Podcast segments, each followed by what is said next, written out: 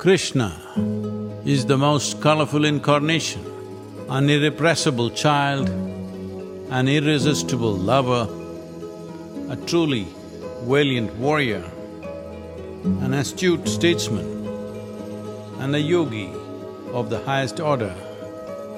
Rarely have men come so complex and so wonderful as Krishna.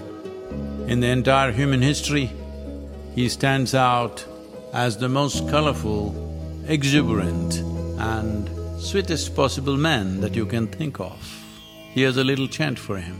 Venur madhura, renur madhura,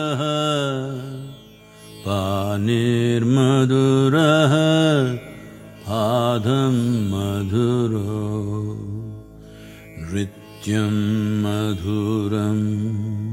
सख्यं मधुरम् मधुराधिपते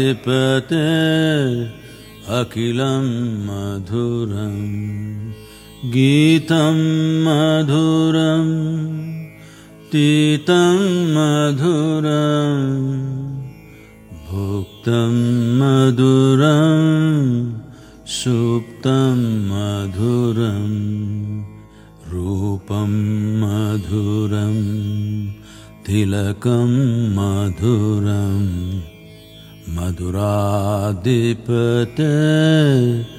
अखिलं मधुरम्